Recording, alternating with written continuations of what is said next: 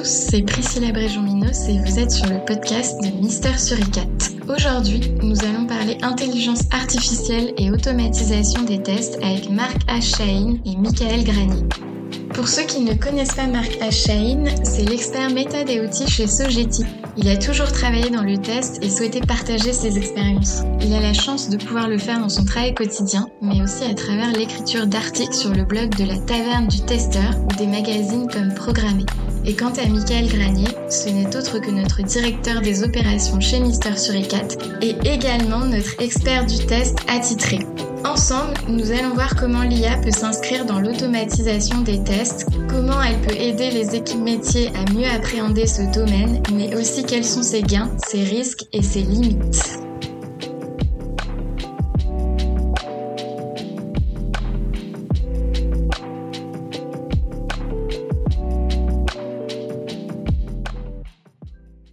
On sait aujourd'hui que l'automatisation des tests est un marché en pleine évolution. D'après les dernières estimations de Research on Markets, ses revenus pourraient atteindre les 49 milliards de dollars en 2026. À ton avis, quel avenir peut-on attendre pour l'automatisation des tests? L'automatisation du test est censé être le futur proche, mais depuis plus de plus de 20 ans. En fait, on n'arrête pas d'en parler. Ça doit remplacer euh, le test le test manuel. On voit bien que un, ça remplace pas et ça remplacera pas le test euh, le test manuel, et deux que son implémentation est complexe. L'implémentation des tests automatisés, si on regarde les dernières enquêtes du, euh, du CFTL, l'automatisation des tests n'avance pas sur les deux dernières années alors qu'on est dans des contextes agiles où l'automatisation est euh, toujours plus nécessaire. Quel point de blocage tu vois justement Pourquoi ça avance euh, On a des points de blocage sur, un, sur plusieurs points. Le premier, c'est que euh, bah, pendant longtemps, l'automatisation est restée très technique. En fait, on est sur du code, on est sur du, sur du développement. Les outils ont été pensés comme ça au départ, hein, vraiment avec on va écrire du, du script. Mais voilà, depuis euh, un certain nombre d'années, on commence à avoir des, des outils, alors les outils euh, qu'on pourrait dire sans code maintenant ou sans script, qui ont émergé avec le KDT, Keyword Driven Testing, euh, dont le principal représentant est Robo Framework. Pour moi, le Robo Framework, c'est la génération zéro du test pour les, les non techniques.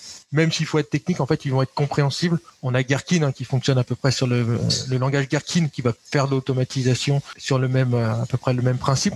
On a d'autres outils maintenant qui commencent à être de plus en plus matures, qui euh, qui sont là, qui sont euh, pour être plus accessibles aux fonctionnels. On voit que ça peut ça peut marcher dans dans certains contextes. Hein. c'est des outils qui sont assez efficaces. Hein. De toute façon, vous les connaissez chez Mister Suricat, euh, vous utilisez un outil de de ce genre. Ces outils sont de plus en plus matures, mais voilà, il faut quand même passer le pas, retenter l'automatisation et que bah, dans ce dans le contexte spécifique, ça fonctionne ça reste des outils qui sont, mine de rien, même s'ils sont accessibles euh, sur euh, prise en main, des outils qui sont au final assez techniques et qui sont pensés à partir du code, à partir du, script.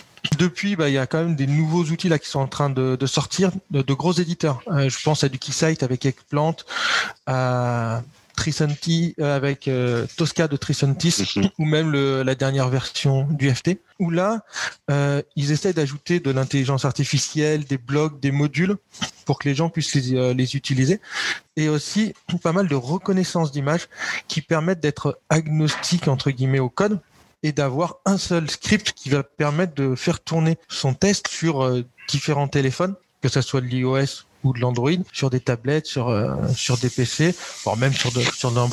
Et ensuite, la, la, prochaine évolution, pour moi, ça sera euh, l'IA et on voit un peu euh, des émergences avec des outils comme l'outil Gravity de smart testing qui va analyser les logs pour proposer des parcours et automatiser ces parcours. Là, par contre, on est sur quelque chose qui est forcément en production, donc forcément des régressions, donc on est sur une partie de euh, l'automatisation. Alors attention, c'est pas parce qu'il y a tous ces outils que ces outils vont tous être utilisés. Euh, il y a des barrières de prix, il y a des barrières de est-ce qu'il faut ou pas le mettre. Il y a des barrières de bah, au final, faut que les équipes qui sont en charge euh, du développement des des produits et la bonne politique, la bonne stratégie au niveau des tests et pour savoir gérer sa qualité. Parce que il faut pas l'oublier, pour avoir des bons tests automatisés, il faut avoir, avoir avant tout avoir des bons tests.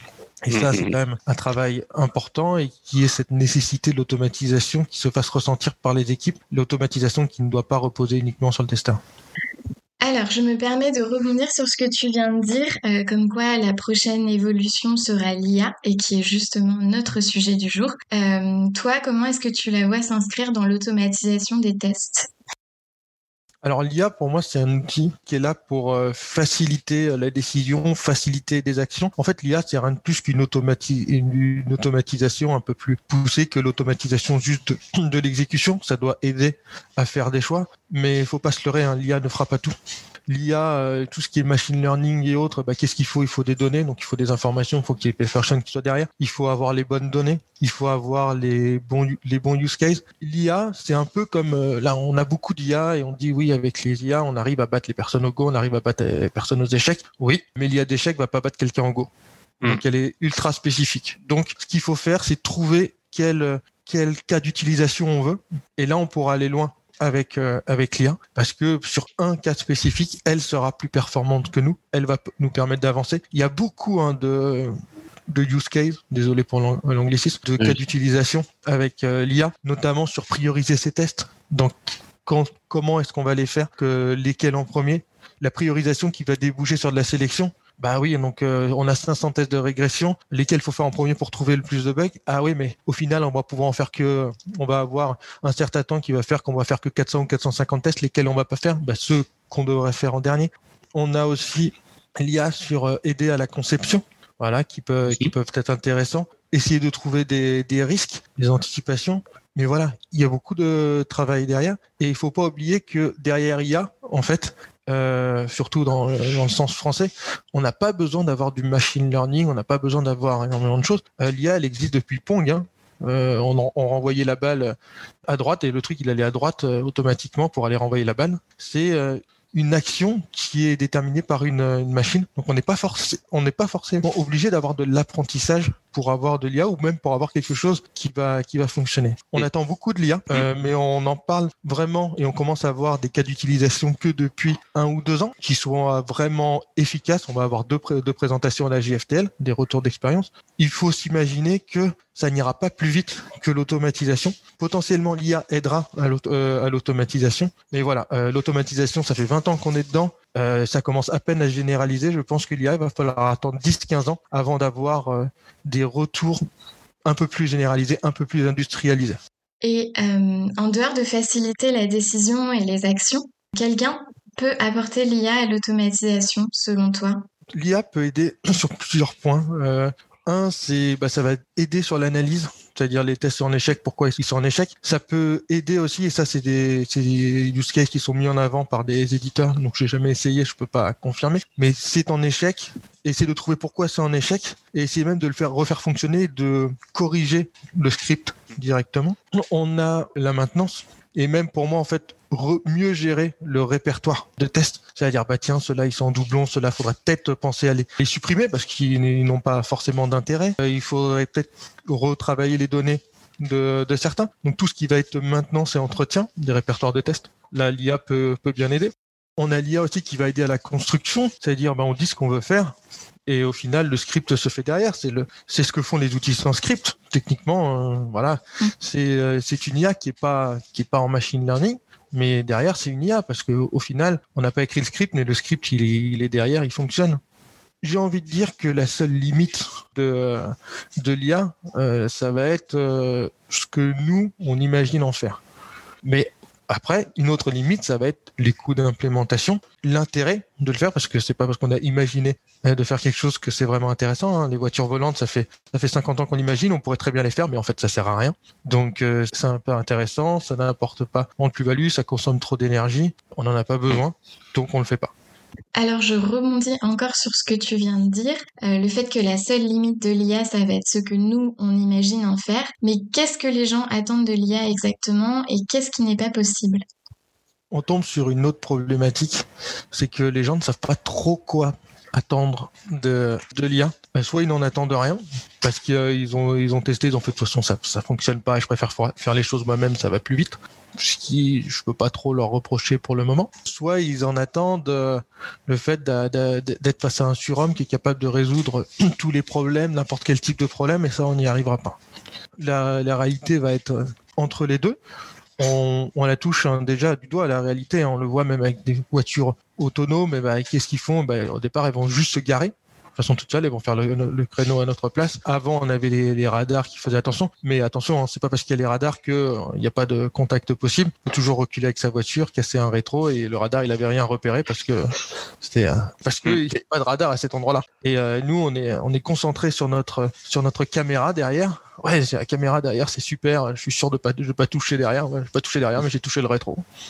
Et dans la même continuité, quels peuvent être les risques de l'IA au niveau de l'automatisation des tests, mais aussi peut-être au niveau du métier de testeur? Il y a énormément de risques en fait avec l'IA. Et le premier, c'est un biais qui serait bah, si l'IA le dit, l'IA a raison. Donc je fais ce que l'IA dit. Mmh. On a énormément euh, de retours d'expérience là-dessus, notamment en termes de, de justice. Est-ce que la personne peut plus est plus ou moins dangereuse? Est-ce qu'on peut la ressortir? Là-dessus, c'est on va regarder l'IA, on va dire l'IA a fait ça, on va le faire. Et ça, ça va être des problèmes de souvent qui vont être liés à on n'a pas le temps. Donc on n'a pas le temps, hmm. on fait ce qu'on nous dit, on réfléchit pas. L'IA devrait être un outil d'aide à la décision. L'IA ne devrait pas prendre les décisions. Et je suis désolé si on n'a pas le temps de réfléchir, de voir les indicateurs, de voir ce qui est donné par l'IA.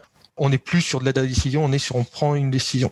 Et c'est ça le, vrai risque avec l'IA, sachant que bah, l'IA, elle n'est pas parfaite. Elle euh, vit sur des données.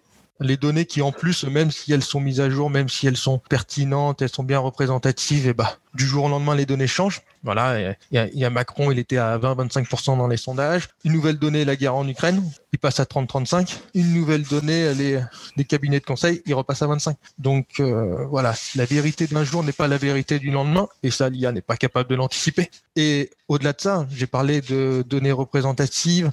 Il euh, faut pas qu'elles soient que représentatives, parce qu'en fait, elles étaient représentatives aux États-Unis avec les, euh, les problèmes de remise en liberté de personnes qui fallait ou pas, mais elles reflétaient le racisme ambiant qui faisait que, bah, en fait, euh, on a 150 variables, mais il y en a une seule à prendre en compte. Est-ce que la personne est noire? Si oui, on la laisse en tôle. Si elle est, si elle est, si elle est blanche, on peut la sortir de tôle, elle n'est pas dangereuse. Donc, ce qui marchait dans 85% des cas, dans les décisions, donc, vu que ça marchait dans 85% des cas, l'IA, elle n'a pas cassé la tête. Elle a pris ça comme donnée, elle a continué à donner ses informations. Elle avait un taux de réussite de 85%.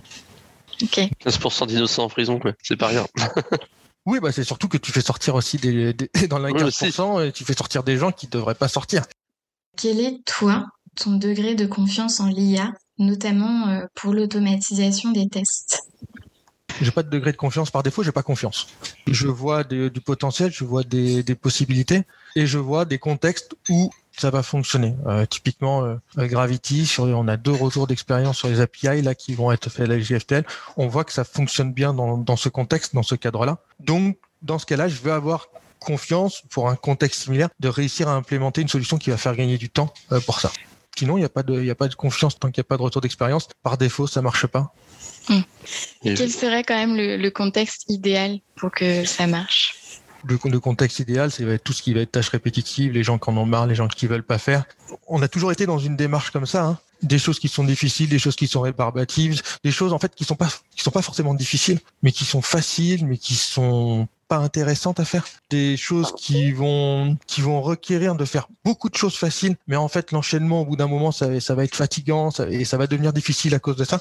Bah, tout ça en fait va être sujet à automatisation euh, dans toute l'histoire hein, de l'humanité. Hein, les, outils on les a fait parce que bah, c'était plus facile de casser euh, par exemple des noix de coco en ayant une pierre qui qu'on a qu'on a aiguisée. Ça va être plus facile de, de racler la peau etc. avec toujours ce type d'outils. Ensuite, bah, on a fait l'agriculture, on a trouvé des outils pour, pour ouvrir la terre. Et à chaque fois, on s'est dégagé de plus en plus de temps, du temps qui va nous permettre bah, d'avoir des, des, personnes qui font rien. On l'a vu avec le Moyen Âge et pas qu'avec le Moyen Âge, on le voit encore maintenant avec euh, ce qu'on appelle les bullshit jobs et des personnes qui vont continuer à travailler, mais même des personnes qui vont continuer à travailler. Au final, on travaille de moins en moins, on a de plus en plus de temps pour les loisirs, pour réfléchir, pour s'ouvrir au monde.